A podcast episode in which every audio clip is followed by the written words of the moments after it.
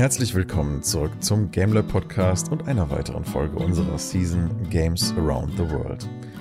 Heute soll es um das Thema Ägypten und ägyptische Mythologie gehen. Nachdem wir kürzlich einen kleinen Exkurs in die World of Diablo gemacht haben, machen wir heute regulär mit der Season weiter. Und dazu ein ganz herzliches Hallo an Stefan und David mal wieder. Hallo. Hi. Hi, hi. Ja, David, schön, dass du wieder dabei bist. Von mir aus kannst du auch direkt mal loslegen. Ich glaube, du bist noch der von uns, der am erfolgreichsten war diese Woche bei der Suche nach Games mit Ägypten. Mir fiel das etwas schwer, muss ich sagen, aber dazu nachher mehr. Ja, könnte ich machen, aber ich habe im Kopf, dass Stefan noch einen Nachtrag aus, dem, aus der letzten äh, Folge hatte zu Wikinger, oder Stefan? Ah. Ja, danke, dass du dran denkst. Ich hatte ja gesagt, ich will mal dieses Roots of Yggdrasil angucken weil oh, ja. das sah ja sehr interessant aus und es gab die Möglichkeit, es als Demo zu spielen, beziehungsweise es gibt immer noch die Möglichkeit, die Demo zu spielen. Ja, mhm. der Name ist okay, kann man machen, passt wahrscheinlich auch von der Geschichte, so das, was man da so sieht, ist, naja, der Weltenbaum, beziehungsweise die Welt ist halt zerstückelt worden und man muss sie halt wieder so ein bisschen zusammensetzen und gleichzeitig gibt es irgendeine Art Fäulnis, die halt nach einer gewissen Zeit dir dein, dein, den Platz auf dem, auf dem Inselchen, das du bist, wegnimmt. Also du hast deine Hauptinsel und dann startest du immer in Missionen. Und das Böse nimmt dir dann halt immer ein Stück weg. Also du arbeitest gegen die Zeit, um ein bisschen vorwärts zu kommen. Und baust dort eigentlich immer Bevölkerung und Geld auf. Oder Glaube, je nachdem, wie man es wie man's benennen möchte.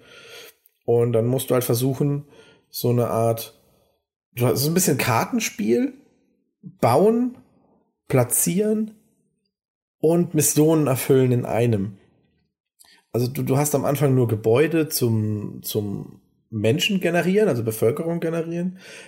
Die generieren dir wiederum Geld und ab einer gewissen Geldsumme bekommst du eine neue Karte, also ein neues Gebäude, das du bauen kannst. Und das ermöglicht dir dann wieder weiteren Fortschritt. Und das zieht sich dann immer so weiter. Es sind aber nur so zwölf Gebäude im Moment, also es ist eigentlich relativ schmal vom, vom von der Vielfalt her. Das ist ja eine Demo, ne? Ach, das war doch dieses Spiel mit den Fenstern mit der Dreifachverglasung, oder nicht? Äh, nee. Nein, ich weiß, das war nur Spaß. Mit diesen Gauben, die in diesen eher klassisch modern aussehenden Gebäuden drin sind. So, wo, wo wir schon gesagt hatten, ja. das sieht nicht so ganz Ach, so traditionell genau. aus, ne? Also so. es ist, es, es sind halt traditionelle Mittelaltergebäude und nicht diese typischen Wikingergebäude. Das ist ein bisschen durcheinander gewürfelt. Ich denke, es bezieht sich halt eher auf diesen Weltenbaum, der halt quasi auch mit Magie dann halt rechtfertigt, dass du diese Wurzelstücke hast, die du halt aktivieren und regenerieren musst. Und um das zu machen, gibt's dann halt immer Bedingungen. Also keine Ahnung, du musst äh, so und so eine hohe Bevölkerung haben oder du musst so und so viel Geld haben oder du musst so und so viel entdeckt haben, weil auch beim Entdecken, also beim Auf, du hast eigentlich nicht die ganze Karte aufgedeckt, sondern du musst halt immer größer werden. Und jede, also viele Gebäude, die halt ein bisschen weiter sind, haben Restriktionen, wie zum Beispiel, du kannst das Gebäude nur bauen, wenn drei Häuser in der näheren Umgebung sind. Aber diese drei Häuser kannst du dann nicht nochmal fürs nächste höhere Gebäude nehmen, sondern die sind dann verbraucht sozusagen. Also du, es ist ein bisschen Micromanagement mit drinne, wie du was platzierst, wie eng du die Sachen platzierst, damit du quasi das Beste aus dem Ganzen, aus dem wenigen Platz, den du zur Verfügung hast, rausholst. Mhm. Es für mich hat sich das so als ein kurzweiliges, ganz interessantes Spiel rausgestellt. Aber ich hatte jetzt nicht so das Gefühl, boah, da werde ich die nächsten 50 Stunden drin verbringen. Also, wie gesagt, das war jetzt auch erst die Demo. Ich hoffe, dass sie da noch wesentlich mehr reinmachen, dass es wirklich groß wird. Dann kann ich mir vorstellen, okay, mal ein paar Stündchen drin zu verbringen, wenn ich diese Vielfalt habe. Es sieht halt jetzt erstmal auf den ersten Blick ziemlich aus wie ein simples hexagonal basiertes Build-up-Game, ja, oder? Genau. Ist da, also, hat man das Gefühl, da ist auch irgendwie mehr Tiefe, weil es sieht halt so vom Appeal sehr casually aus. Also jetzt nicht so, als würde ich da jetzt groß irgendwie an, an, an Wikinger-Story oder so erfahren. Nee. Das ist mehr so zur, zur Unterhaltung und ein bisschen Aufbausimulation, oder? Genau, Wie genau. Also das? der Wikinger-Part hat sich für mich, also in meinen Augen aktuell, nur darauf auf den Namen beschränkt und darauf, dass du halt in der Welt, also dass die halt den Weltenbaum Yggdrasil nehmen und sagen, hey, der wurde halt irgendwie zersprengt. Und die Wurzelstücke müssen halt jetzt irgendwie regeneriert werden, beziehungsweise zusammengefügt werden. Und deswegen machst du das. Also deine Aufgabe von deiner kleinen Inselchen aus, wo du, wo du startest, ist, du gehst durch Portale, landest dann auf dieser Insel als Held, also du bist nicht selber aktiv der Held, sondern du bist quasi in der Draufsicht sozusagen, du spielst ein bisschen Gott. Mm, und musst dann gucken, dass du die Wurzeln quasi regenerierst oder akquirierst. Und dazu musst du halt deren Bedingungen erfüllen. Okay, aber eigentlich, um das zu tun, baust du einfach Häuschen. So. du baust verschiedene Gebäude, reif ja. und, und musst halt gucken, Später, das hatte ich dann auch in einer Mission noch, kommt nach einer gewissen Zeit, also du hast nicht unendlich Zeit, sondern dann kommt halt eine Fäulnis, die breitet sich dann pro Runde aus, also das ist auch rundenbasiert. Also du platzierst deine Gebäude und sobald du kein Geld mehr hast, beendest du die Runde und dann kriegst du wieder Geld quasi reingespült. Also je mehr Bewohner du hast, desto mehr Geld kriegst du, aber du hast halt diese Restriktion, okay, du hast jetzt fünf Häuser gebaut, du kriegst nächste Runde 50 Gold. Du musst aber die Runde beenden und in der Zeit kann theoretisch eventuell zukünftig ein anderer Spieler agieren oder diese Fäulnis breitet sich dann halt aus. Und wenn die Fäulnis deine Gebäude erreicht, dann ist halt das Gebäude kaputt und zerstört. Also du hast dann wirklich auch noch einen Lauf gegen die Zeit so ein bisschen. Mhm. Das ist mir einmal passiert, da habe ich das gesehen, habe gedacht, okay, dann muss ich die Quest doch schnell beenden, habe die Quest beendet, fertig. Also das war dann so, ich hatte halt noch ein bisschen den Erkundungsdrang zu gucken, was könnte denn da noch kommen, war aber eigentlich schon fertig. Okay. Und was ist so dein insgesamtes Fazit zu dem Ding? Wenn es noch tiefer wird, was das Bauen angeht, was, was das Skillen angeht, weil du kannst auch ein bisschen was skillen, das ist auch so, okay, dann kriegst du neue Gebäude und so.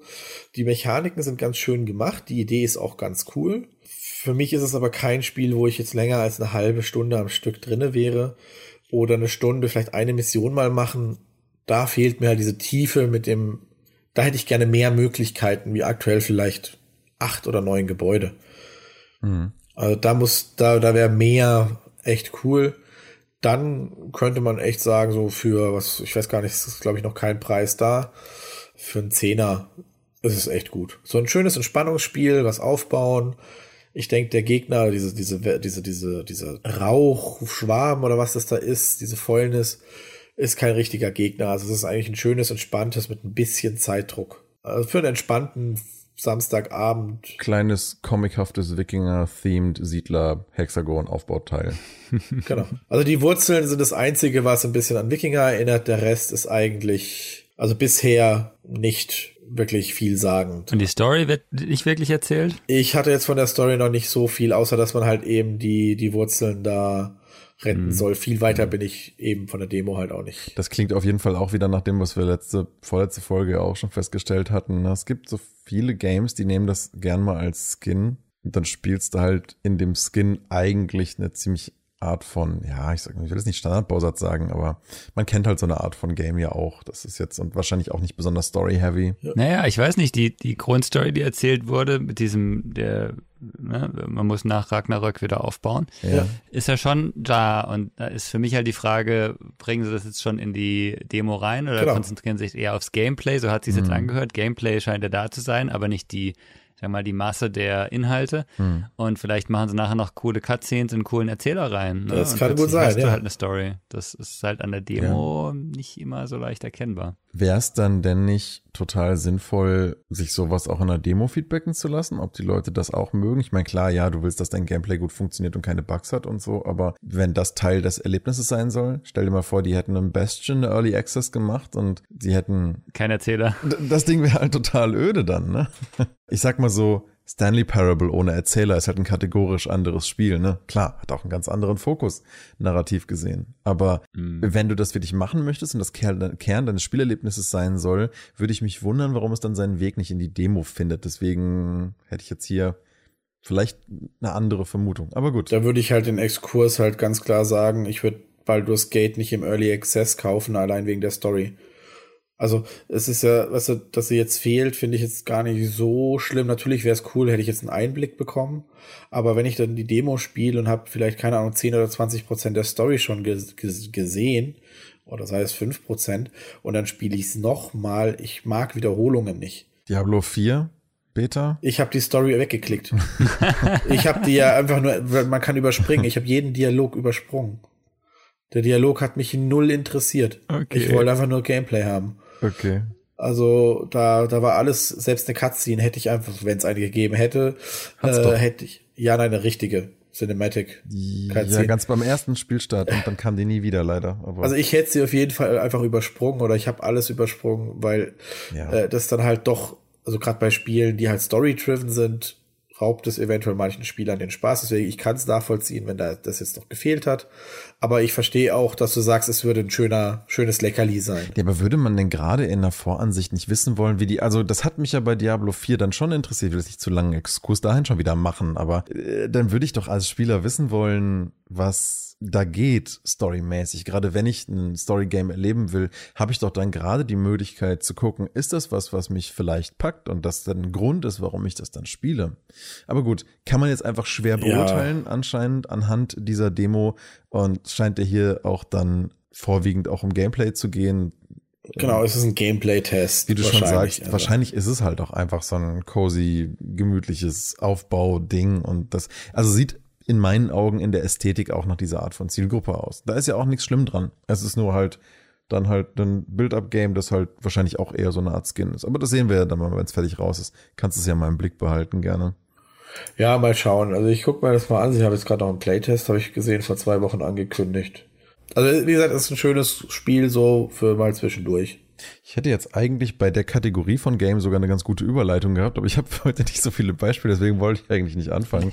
aber ich hatte äh, zum Thema Ägypten, worum es ja heute eigentlich gehen soll, noch dieses äh, Builders of Egypt Game gefunden. Mhm. Das sah irgendwie ganz schön aus. Ist so ein bisschen wie, ja jetzt nicht das allerneueste Anno, aber doch an sich ganz schick.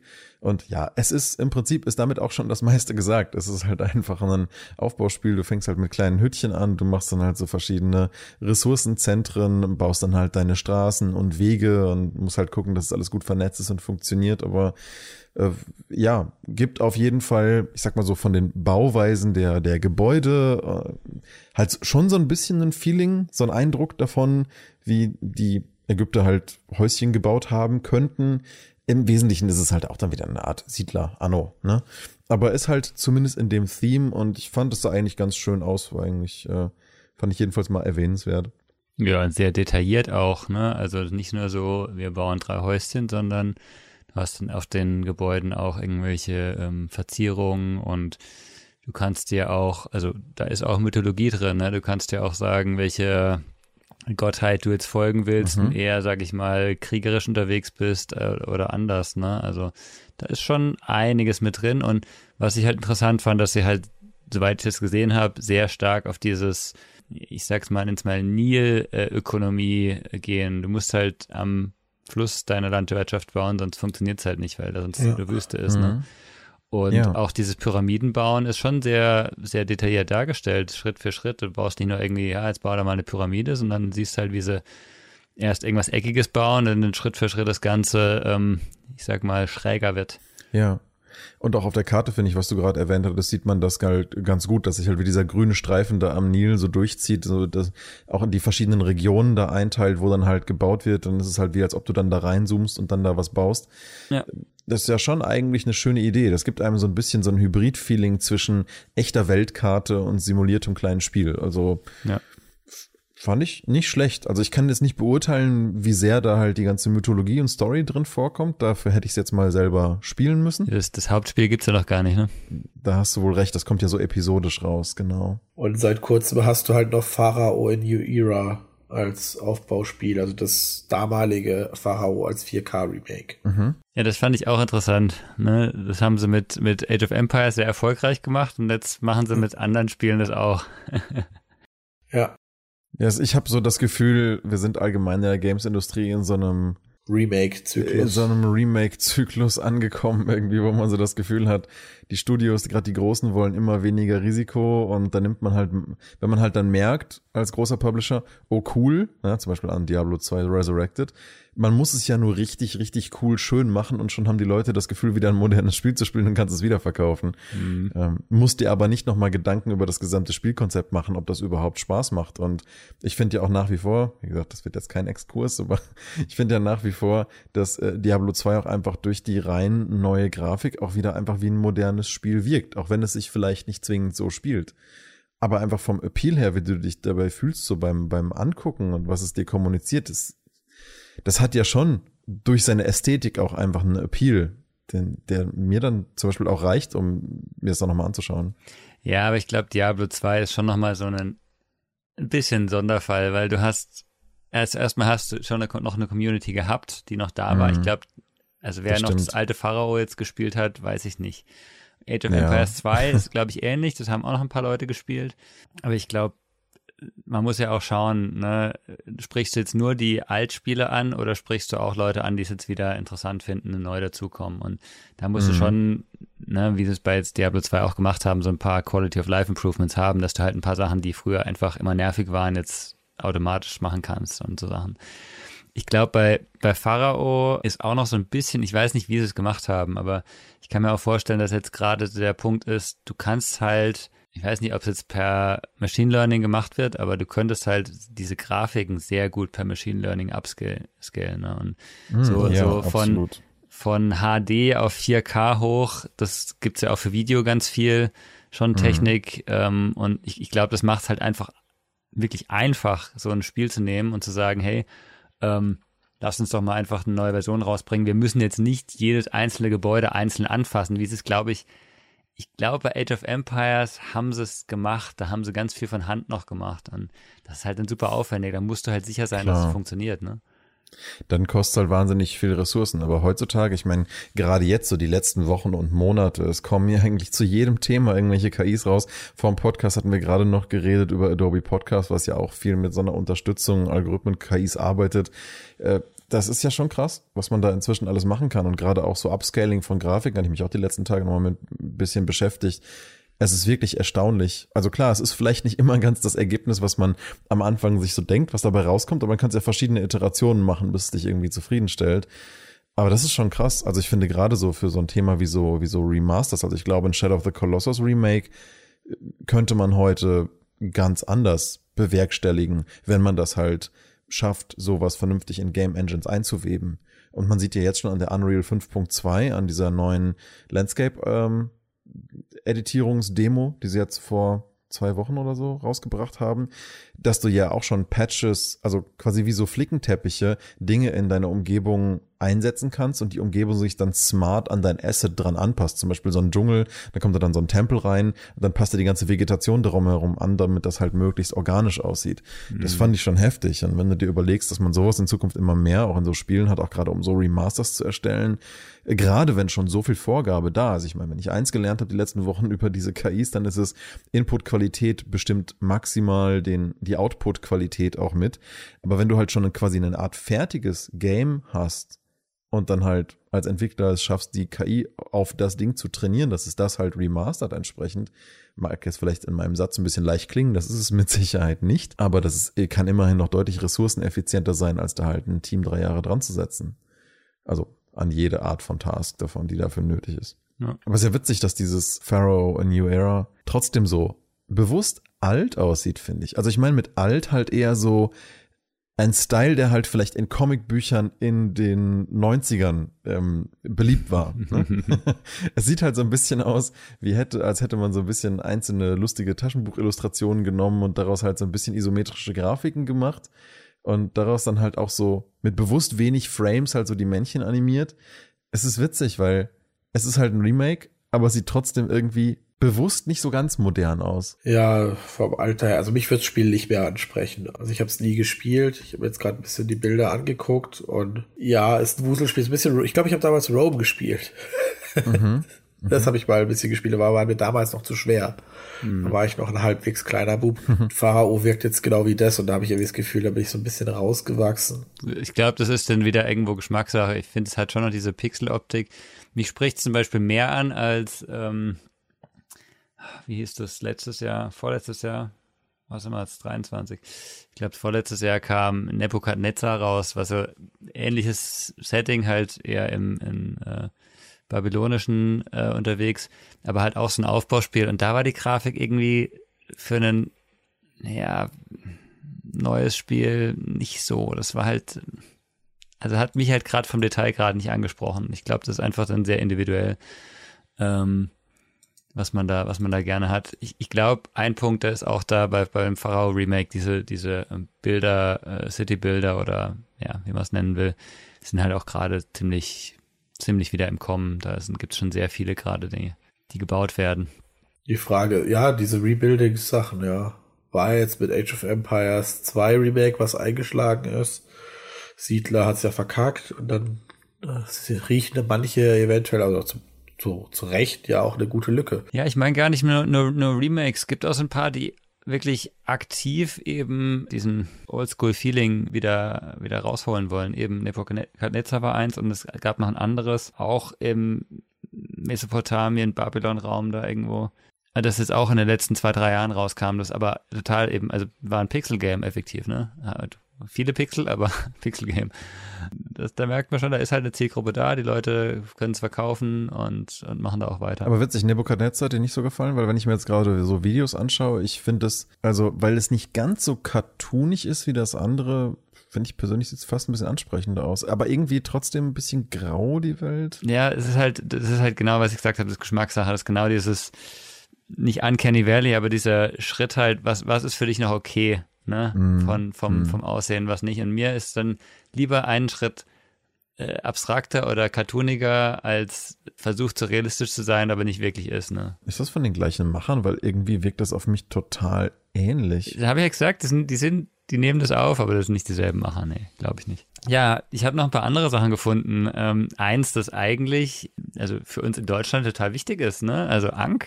Ja. War in, in Mitte der 2000er super erfolgreich hier, ne? Das ist von Deck 13, glaube ich, und das ist ein deutsches Studio, ja. so genau, ja. Ja. Das war ja auch lustig, ne? Das war so ein, also wortwörtlich lustig. Ja, das, ja. das war ja bewusst so ein bisschen humoristischeres Game. Ich weiß nicht mehr genau, was die Story war. Ich weiß halt, dass ich damals auch ein bisschen gespielt habe, nie ganz durch. Aber das ist ja schon so ein bisschen, ja, wie das Ganze schon losgeht, da mit diesem Summoning von diesem grünen Typi da. Ach, ich habe so ein schlechtes Gedächtnis für so Sachen. Aber ich weiß doch, dass die ganze Sprachausgabe und so, dass das total unterhaltsam gemacht war. Oder halt so ein bisschen, halt klar, heute zurückblickend, weiß ich nicht, wie gut der Humor jetzt gealtert ist. Ist halt so ein bisschen quirky und äh, schon noch irgendwie unterhaltsam, ne? Aber du merkst halt, merkst halt alleine auch schon am, am Voice-Acting, dass die Leute das nicht zusammen aufgenommen haben. Es hat halt so ein bisschen, finde ich, diesen Charme dieser ähm, careless frühen 2000er Games irgendwie, ne? Ja, das war eben, war kein, kein Riesenspiel, aber irgendwie insgesamt noch mal eine halbe Million Sales und so ist schon nicht schlecht für die Zeit, mhm. würde ich sagen. Ja, und ich erinnere mich so dran, das war halt, ähm, ne, hat schon dieses Monkey Island Humor-Feeling drin gehabt in 3D. Das 3D war nicht so toll, aber man, also ich, ich habe das gern gespielt. Da irgendwie, ich weiß nicht, war, hat, hat, hat ganz gut gepasst. Ja, Monkey Island Feeling, da sagst du was. Das, das fand ich nämlich auch, auch wie die Dialoge eingeblendet werden und mit den Shots auf die Gesichter und die Art von Humor und das ist ja auch im Prinzip eine Art Point-and-Click ist, ne? Klickst ja. auch immer so drauf, dann klemmt ja, so ein kleines goldenes Auge, dann inspizierst du was und der kommentiert das irgendwie lustig. Mhm. Es, genau, Optik zwar anders, aber vom Feeling ein bisschen wie ein Monkey Island, ne? Genau. Ja, und sonst, weiß nicht, habt, habt ihr noch andere Sachen? Also ein, eine Sache, wenn du Osiris ansprichst, ist natürlich Lara Croft äh, und The Temple of Osiris. Ne? Das, das war dieses Spin-off, ne? Das ist so mehr oder weniger, ja. So ein, was war so ein bisschen mehr wie so ein Action-RPG, isometrische Aufsicht, konnte man mit mehreren Leuten spielen, oder? Ja, ich glaub's, ja. Aber das war halt einfach vom Setting und Lara Croft ist ja schon immer irgendwie mystisch angehaucht, Mythologie und sowas, war das auf jeden Fall schon klar äh, Ägypten und hat auch ein bisschen, ja. ich sag mal, nicht nur einen Skin gemacht und hat schon einen eigenen einen, einen Spin dann auch auf die Mythologie gesetzt. Ne? In, inwiefern Spin auf äh, eigenen Spin drauf? Naja, du, du spielst, du spielst nachher die Götter mit, ne? Du spielst praktisch Lara Croft, äh, ne? Neben, mhm. neben irgendwelchen Göttern, je nachdem. Ah ja, stimmt. Und das, stimmt, das war halt, also das ist ja nicht das Typische, dass du, dass er plötzlich der, der Gott neben dir spielt. Ja, genau. Horus und Isis, ne? Ja, Kannst genau. du, glaube ich, zum Beispiel auswählen. Die haben dann, äh, genau, die haben da auch irgendwie alle lustige Fähigkeiten und dann ballerst du dich da, glaube ich, zu viert irgendwie durch. Man konnte das im Koop spielen, glaube ich. Ja, Koop oder Solo Puzzle Challenge. Ja, ja. Also auf jeden Fall mal, mal was anderes und auch nicht eben dieses, was man eben sehr viel sieht, was wir jetzt auch schon hatten an, an Spielen. Du baust halt irgendwie Ägypten auf und baust deine Pyramiden und sowas. Mhm. Was für mich ja natürlich sehr attraktiv ist als äh, Citybuilder-Enthusiast, aber Absolut. Ähm, mal was ganz anderes eben mit, mit dem Lara Croft-Ding. Und auch diese, die Art von Spiel ist bei in den Lara Croft-Serien ja eher weniger gewesen. Es war ja immer sonst Third Person zu der Zeit, ne? Ja, deswegen meinte ich ja Spin-off, weil Lara ja. Croft war, war ja immer eigentlich, das hat sich ja nie groß geändert, ein Third Person ja. ähm, Action-Abenteuer. Aber die Art von, ich weiß gar nicht, wie man das beschreiben soll. Es ist so ein bisschen wie so ein Magic Car. Ne? Hat, hat das mal jemand von euch gespielt? Ja, klar. Magica, ja. Oder Magica, ja. Ach so, ist es auch ein deutsches Spiel? Wusste ich gar nicht. Ich ähm, weiß nicht, wie es ausgesprochen wird. Ich habe es immer Magica ausgesprochen.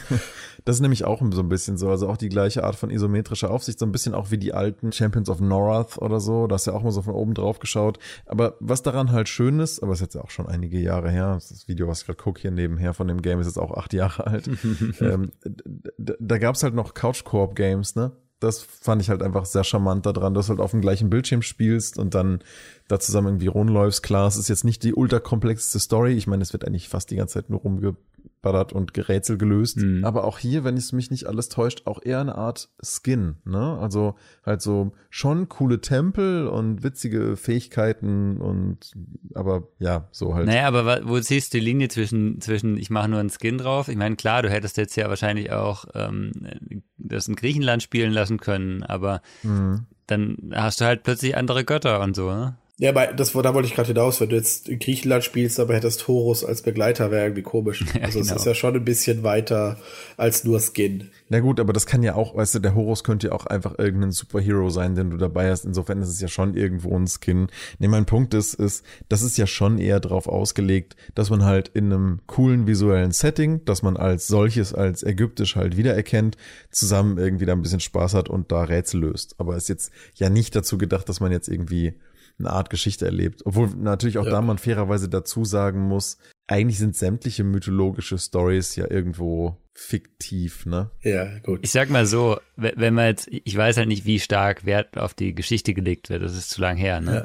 Ja. Aber mhm. ähm, wenn ich die Kurzzusammenfassung der, der Story lese, dann ist da schon ein Fokus drauf, ne? Also sie müssen zusammen eben arbeiten, diese, diese vier Hauptcharaktere um mhm. den bösen Gott Set zu verhindern, dass er eben die Welt zerstört. Ne? Und also da ist schon mehr dabei als nur, ich habe da mal Horus, Horus und Isis dabei, sondern mhm. die kämpfen zusammen gegen Set, damit eben ähm, die, die Einzelteile von Osiris äh, nicht in seine Hände gelangen. Ne? Und, und es, ja. also da ist schon eine Story da, aber natürlich ist die Frage, wie stark steht im Vordergrund? Ist das wie bei, sagen wir mal, einem Diablo, wo du halt Cutscenes hast, äh, die, wenn man sie nicht skippt, sehr stark dem Spiel beitragen, ne? Oder ist es ja. was, wo du halt sagst, naja, da steht irgendwo ein Einleitungstext und dann wird halt rumgeballert? Ich denke, es hat schon, wenn es die Story beinhaltet, ich habe ein Spiel da gerade vor mir, das ist wirklich, wie Daniel sagt, ein reiner Skin. Also ich denke, du hast schon recht, dass Osiris, wenn es damit die Story drinne ist, dann ist das nicht nur ein Skin. Ansonsten müsste man sich eventuell überlegen, was Serious Sam, The First Encounter ist.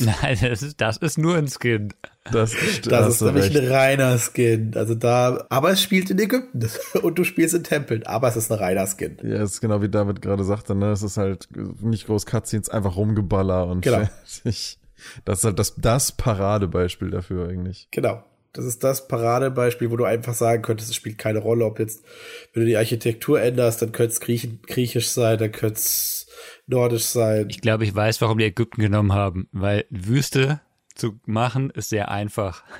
also einfach eine gelbe Textur und dann kommen irgendwelche Gegner auf dich zugerannt. Ein paar Dreiecke hier und da. Ja, ja, dann kommen die Horden angerannt. Ich glaube, jeder, der Serious Sam gespielt hat, wird in dem Game auch nicht wirklich eine Story vermissen. Ich glaube, es gibt also, tatsächlich eine. Also ich habe den letzten Serious Sam Teil angefangen. Es existiert tatsächlich eine Art Story, aber im Prinzip ist es. Ah, lass mich raten. Oh nein, die Welt wird vernichtet. Überall sind böse Viecher. Ja. Kommen auf die Fresse, dann geht's allen wieder genau. gut.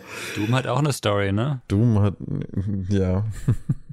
Ich würde mir nur wünschen, dass es irgendwie, gerade weil wir ja jetzt so mit dieser Podcast-Reihe ja auch eigentlich auf der Suche sind nach so Fragen wie, ne, was, was, was wird da so abgebildet, was, was kann man da drin erfahren, lernen, wie auch immer dass, dass, man, dass es irgendwie nicht so schwer wäre, Beispiele zu finden, die das auch tun. Das wäre echt gut. Es ja. ist natürlich auch ein bisschen erklärbar, dadurch, dass es halt, hatten wir die letzten Podcasts schon festgestellt, du hast halt dann gleich ein cooles Design-Set, du weißt ungefähr, womit du dich beschäftigst, du weißt es gerne in der Community, wahrscheinlich auch direkt was mit dem Design-Set anfangen kann. Aber es ist halt natürlich wesentlich mehr Arbeit, dann da rein irgendwie noch eine richtig krasse, coole Story zu weben. Es ist halt natürlich viel einfacher, einfach ein Action-Unterhaltung zu machen. Ja. Aber es kann doch nicht sein. Also ich habe mich, ich habe mich bei meiner Recherche jetzt relativ schwer getan, also solche Spiele zu finden. Bei mir war es dann eher keine Ahnung sowas wie äh, Nefreteti, das Online-Spiel für Glücksspiel ich habe da sau viele Glücksspieldinger gefunden, die fürs ägyptische Thema da ausgenutzt werden, was man ja auch in jedem Las Vegas Film und so, den man irgendwie damit zu tun hat, ja, kennt ja. man ja diese, diese einarmigen Banditen mit diesem blöden ägyptischen ja. Theme. Das hat man ja sogar beim Döner nebenan hat man solche Sachen, wo ich mir denke, hey, gibt, gibt das ägyptische Thema so wenig her, weil die bei den nordischen hatte ich jetzt das Gefühl, da war wesentlich mehr Substanz so ein bisschen ja. und mehr mehr Skins, nenne ich es jetzt mal, als jetzt beim ägyptischen. Aber es kann auch sein, dass ich einfach falsch äh, rangegangen bin an die Suche oder so. Hab mich bei der Recherche zu diesen Games immer wieder unfreiwillig an Mummies Alive erinnert gefühlt. Ne? Eine Cartoonserie aus den 90ern oder frühen 2000ern war das, glaube ich, mit so krassen, mit, mit Gold, Armor transformierenden Mumien, die halt immer dann so einen kleinen Jungen da vor einem fiesen Antipharao Scarabeus Typi retten müssen.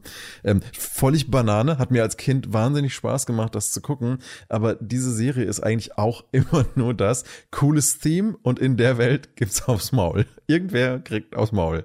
Und das ist halt als, als kleiner Junge ist das total unterhaltsam. Kannst halt gut gucken, aber irgendwie habe ich das Gefühl, ich finde entweder hier auch Build-Up-Games oder halt so simple Action. Und was du aber gerade sagst jetzt zu diesen äh, einarmigen Banditen, Finde ich eigentlich witzig, dass es da so viel exploited wird. Ist aber auch, finde ich, nicht so verwunderlich, weil die versuchen natürlich, diese Geldverschwenderei in irgendeine Art Thema einzubetten. Und was könnte sich da besser eignen als eine Art Schatzsuche und, und irgendwie so ein bisschen das Feeling von Abenteuer. Ne? Das kannst du, glaube ich, in diesem Setting ganz gut mhm. abbilden. Mhm. Natürlich, am Ende des Tages verliert der Spieler einfach im Schnitt nur hart Geld dabei. Aber zumindest vielleicht fühlt man währenddessen irgendwas, wenn das halt in so einem Theme ist. Wohin würdest du lieber gehen? Würdest du einfach in einen Stein-Metallraum gehen, wo einfach ein Button steht, dann drückst drauf, du schmeißt Geld in ein Feuer und das war dein Erlebnis? Oder würdest du das lieber in einem richtig cool gemachten goldenen Tempel Tempel machen, der nach spannendem Abenteuer aussieht und dort an einem Hebel ziehen, wo sich Sachen lustig drehen und dann verlierst du zufällig halt Geld, das du vorher konvertiert hast in ja, arbiträre klar. random Währung, die du dann halt nicht als Geld erlebst. Ne? Es ist ja klar, warum das gemacht wird. Aber was ich mich halt frage, ist ähnlich wie, wie halt nordische Mythologie oder die Mythologie allgemein, wie du ja schon gerade gesagt hast die Mythologie gibt ja schon so viele Geschichten her. Nehmen wir die ägyptische, da kennen wir uns alle ein bisschen aus. Nehmen wir die Herkules-Saga, nehmen wir die Odysseus-Saga, nehmen wir Troja. Das mhm. sind ja alle schon Geschichten, die schon existieren, die man schön aufbereiten kann. Hat Ägypten mhm. auch. Diese ganzen Entstehungssachen, sowas wie jede dieser Mythologien hat ihr Ragnarök. Äh, die Nordischen mhm. haben Ragnarök, die Griechen haben ihre äh, äh, äh, Titanen, die ja nicht tot, sondern nur eingesperrt sind. Und die Ägypter haben ihre Riesenschlange, die unten im nirgendwo irgendwie haust und wenn die halt ausbricht, geht die Welt unter.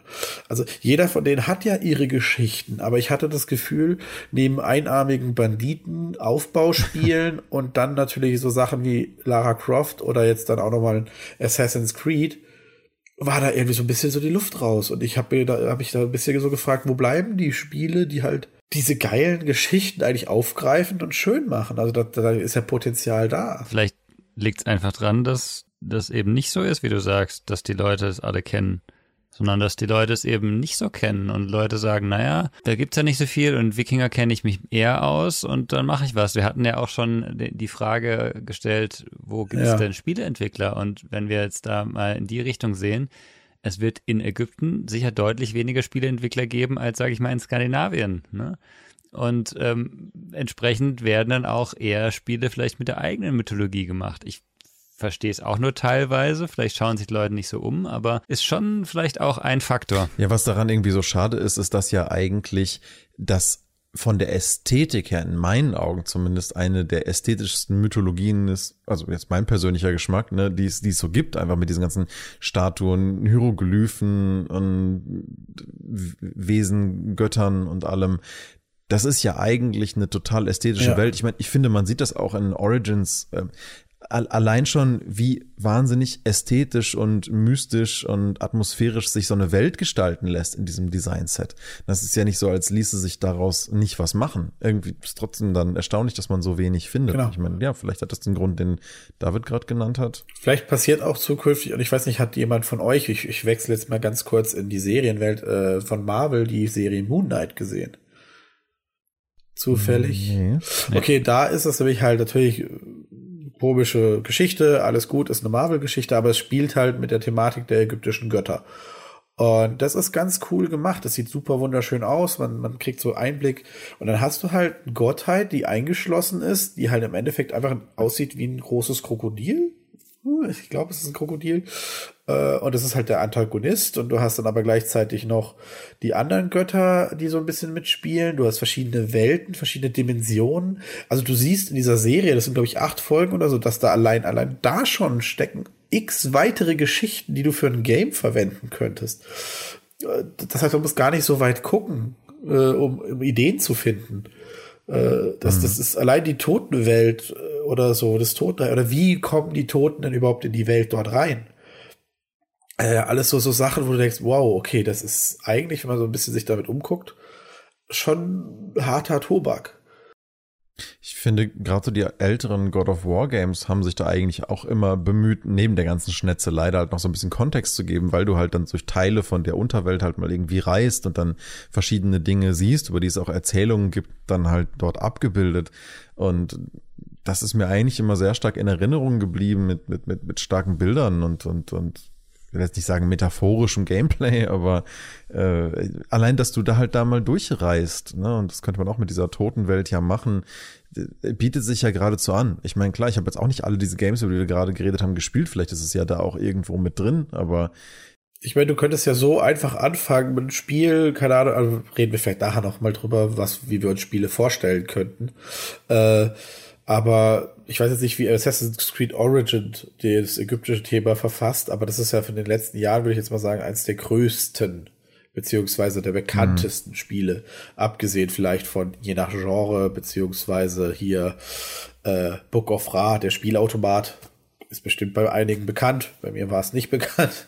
Da ist, glaube ich, Assassin's Creed das bekanntere Spiel der letzten Jahre. Ja, Assassin's Creed greift es halt nicht in der eigentlichen Story auf, sage ich mal, weil die eigentliche Story ist ja, hat halt wenig mit der Mythologie zu tun, sondern eher mit dem, ja, was du halt vor Ort gerade, wenn du dafür alles umbringen willst und gegen wen du kämpfst, wie immer, die, die bösen äh, Geheim, der böse Geheimbund gegen den guten Geheimbund, ja, ja. sage ich mal.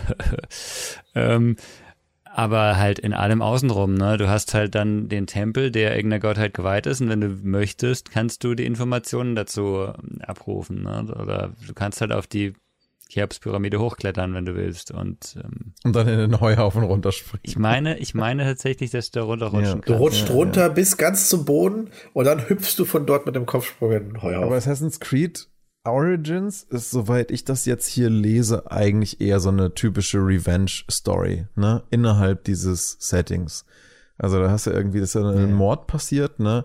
Sohn und Frau vom Protagonisten Bayek, heißt er, glaube ich, ne? Wird, werden umgebracht. Mhm. Und dann, wie das halt immer so ist in Assassin's Creed, stößt er auf irgendeine Verschwörung, wie du gerade schon sagst, guter Geheimbund gegen schlechter Geheimbund. Und dann wird das alles so ein bisschen okkult und mythisch und sonst wie was. Und ich glaube, was man noch am ehesten, also was ich in den Assassin's Creed Games immer fand, was man da gut draus mitnehmen kann, sind Architekturaufarbeitungen.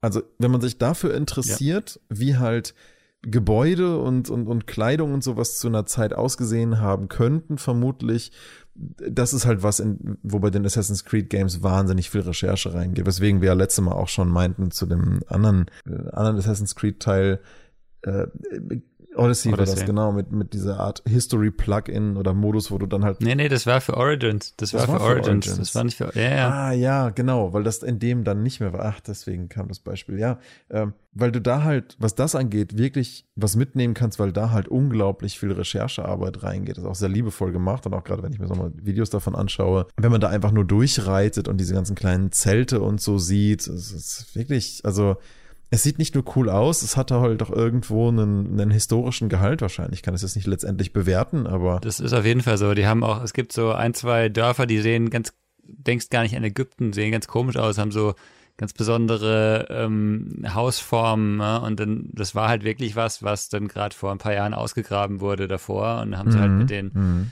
mit den Archäologen auch simuliert, wie die noch in, ich sag mal, in ganz ausgesehen haben könnten oder ausgesehen haben würden wahrscheinlich da ist schon viel mit reingeflossen, ja. Und das finde ich auf jeden Fall sehr beeindruckend. Also ich finde die Assassin's Creed Games, gerade die neueren, fast eher mal eine architektonische Reise wert. Einfach um so eine Art Feeling für die Welt und solche Städte zu kriegen, weil das ist ja was, was du was ja auch viele moderne Archäologen probieren halt so mit 3D-Recreations mhm. von entsprechenden Tempelanlagen oder wie auch immer. Und das finde ich persönlich aktuell noch das Spannendste an den neueren Assassin's Creed Games, gerade wenn es um sowas geht, dass du das Gefühl hast, quasi durch eine Art 3D-Modell zu laufen, dass jemand sehr viel Zeit gesteckt hat, um dir ein Feeling davon zu geben, wie war das denn wohl so? Ja, ich sag mal, ein Spieleentwickler hat halt mehr Geld als so ein Archäologe, ja. ne? Da kann schon mehr reinfließen, ne? Ja, natürlich. Und ich meine, gerade weil Ubisoft sich ja so damit brüstet, oh, unsere Welt ist so groß und ah, wir haben ganz viele verschiedene Kulturen, die hier dran arbeiten. Das kommt ja jedes Mal im Disclaimer ja. vorweg und so. Ähm, ja, okay, aber die stecken halt einfach viele Ressourcen da rein. Ja. Und dann kann dann natürlich auch was anderes rauskommen, als jetzt bei so einem, ich sag mal, kleinen Indie-Build-Up-Game. Aber vielleicht könnte das ja auch ein guter Übergang sein zu dem Thema, was würden wir uns denn wünschen, so von so, von so ägyptischen Games? Gibt es irgendwas, wo wir das Gefühl haben, das, das fehlt uns irgendwie oder das, das, das wäre irgendwie noch eine coole Idee? Also ich, ich fand Assassin's Creed Origins äh, fantastisch, ne? Also wirklich nach mhm. vielen Enttäuschungen danach. Ähm, man muss ehrlich sein, die Assassin's Creed Story mit dem Animus und so dazu war da praktisch weg. Aber mhm. als Spiel, das in Ägypten spielt, war das wirklich, wirklich gut, mit einer wirklich guten Story. Ich, ich würde da nochmal die Frage stellen, bei Assassin's Creed Sachen, ne, weil du immer gesagt hast, ist ja nur ein Skin eigentlich sind das alles nur Skins dann, ne? Origins, ja, Odyssey ja. oder ähm, jetzt die, die Wikinger-Ding-Variante, aber es hat ja schon, also für mich ist da schon mehr als nur ein Skin, weil klar, mhm. die Grund-Gameplay-Mechanik ist irgendwie immer gleich geblieben seit, mhm. keine Ahnung, zweiten oder Teil. aber, aber ähm, die Story, da ist schon eine andere Story, die, die dem Setting angepasst ist drin und äh, die ist schon immer sehr gut ausgearbeitet, finde ich. Irgendwie fände ich total wünschenswert, wenn sie mal aufhören würden, das Assassin's Creed zu nennen, weil man dann jedes Mal die Erwartungshaltung hat, also ich zumindest, dass diese Animo-Story irgendwann nochmal weitergeht oder so. Denn an sich, wenn die Games für sich so gut funktionieren als Einzelprodukte, braucht es irgendwie mhm. diesen Rahmen, finde ich gar nicht. Aber gut, das ist eine Diskussion für eine andere Art ja. von Podcast. Aber ja, du hast schon recht. Im Wesentlichen sind natürlich alle diese Games irgendwo. Skins ist ja auch dem Fakt geschuldet, dass man halt ja gar nicht anders kann, als irgendwie auch eine Art ästhetische Interpretation zu machen von, von so einer Welt. Und das ist natürlich, womit du auch erstmal startest. Und am Ende entwirfst du ja auch einen, ein Spiel und nicht einen, ja, Indie-Kurzfilm oder so. Das soll ja auch als Spiel, als Mechanik Spaß machen. Nichtsdestotrotz ich persönlich finde auch, dass Assassin's Creed Origins eigentlich noch in meinen Augen eine der besten Lösungen ist, weil ich persönlich einfach Third-Person-Action-Adventures total gerne mag. Mhm, ja. Und ich mich da einfach am allermeisten rein immersen kann, wenn es auch noch möglichst schön und authentisch aussieht und nicht zu cartoonig. Und das ist es hier definitiv. In die Welt viel, viel Liebe im Design geflossen ist. Das mag ich auch immer gerne, wenn es sowas hat. Also wahrscheinlich muss ich Origins einfach mal spielen. Ich habe das ja eigentlich, aber äh, dann nie wirklich okay. angefasst. Was ich, was ich echt cool finde, sind, also ich habe so zwei Ideen, die noch, die mir, glaube ich, sehr Spaß machen würden. Zum einen ist, also so ein Spiel in der Größe wie Origins, aber mit einem stärkeren Fokus auf die ja, Götter, dass man eben mhm. Ähm, sich mit den Göttern auseinandersetzen muss in irgendeiner Form, dass man zum Beispiel vielleicht auch, wie es ja damals war, wenn du Pharao bist, dann wirst du eine, ich sag mal, Lieblingsgottheit haben und die eben promoten wollen, pushen wollen und irgendwelche anderen wollen halt das anders machen dass du halt diesen, vielleicht auch den Konflikt, den es da immer wieder gab, ne, wenn neuer Herrscher kam, ähm, darstellen kannst. Das fände ich mhm. mal interessant.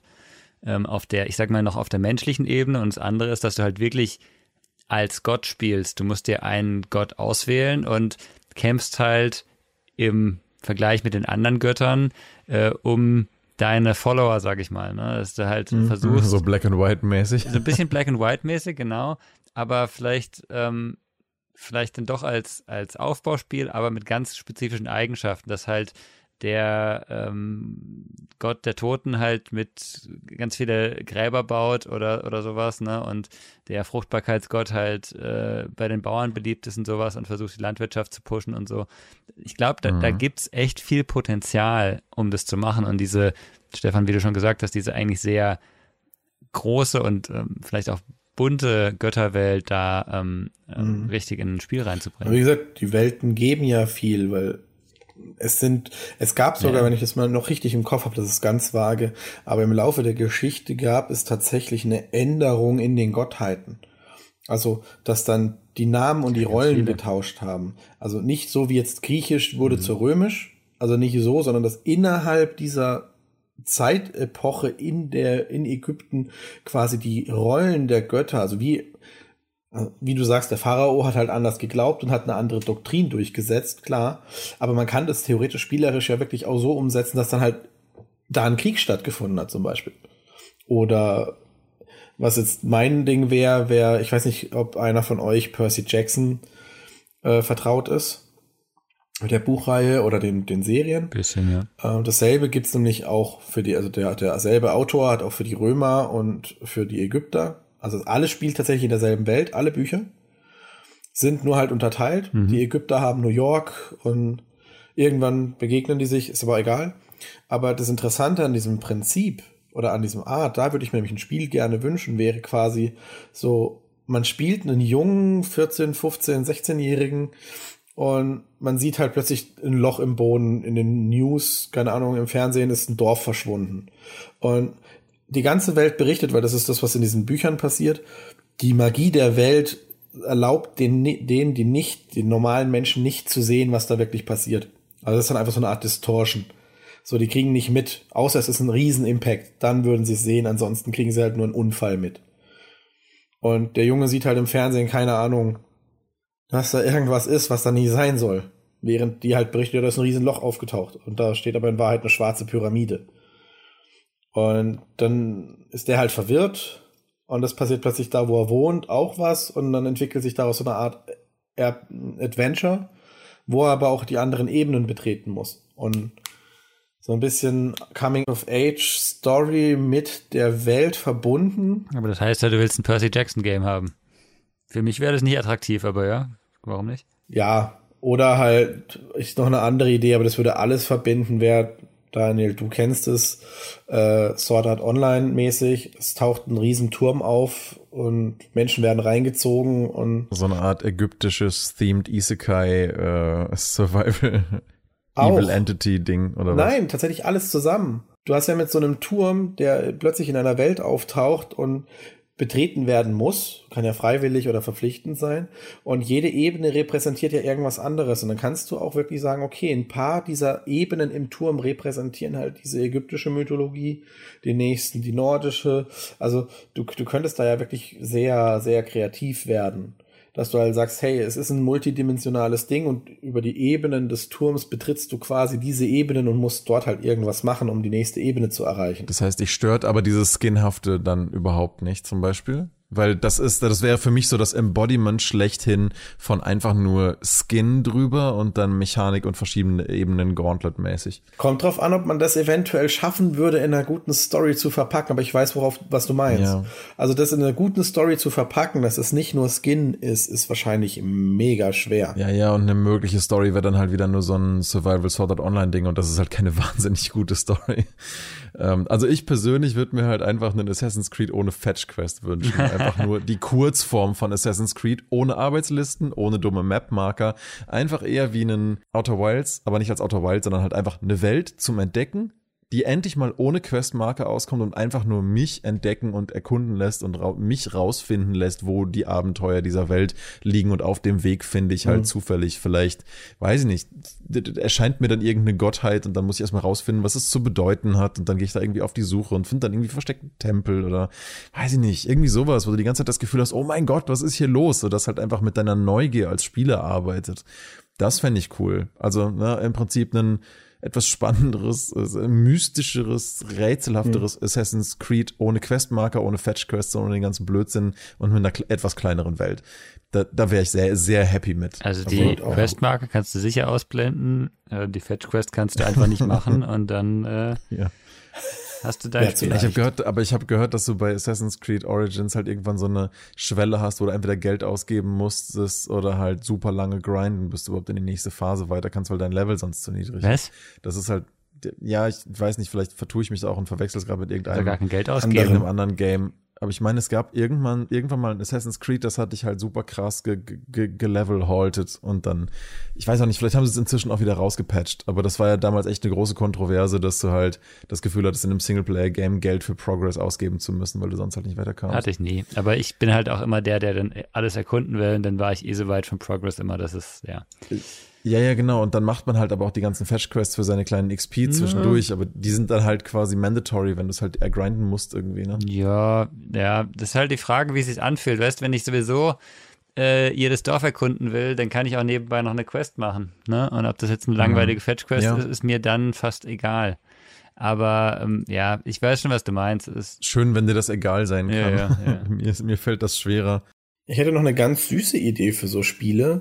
Ähm, so, so als letzter Einwurf vielleicht. Und zwar Serious Games für Kinder, wo die jeweiligen, also das kann tatsächlich unabhängig der Mythologie, muss ja nicht ägyptisch sein, aber vielleicht regionenbedingt, weil je, die Gottheiten ja bestimmte Sachen, also Gottheit für Farm, Farming, äh, Landwirtschaft. Ja, danke für Landwirtschaft zum Beispiel.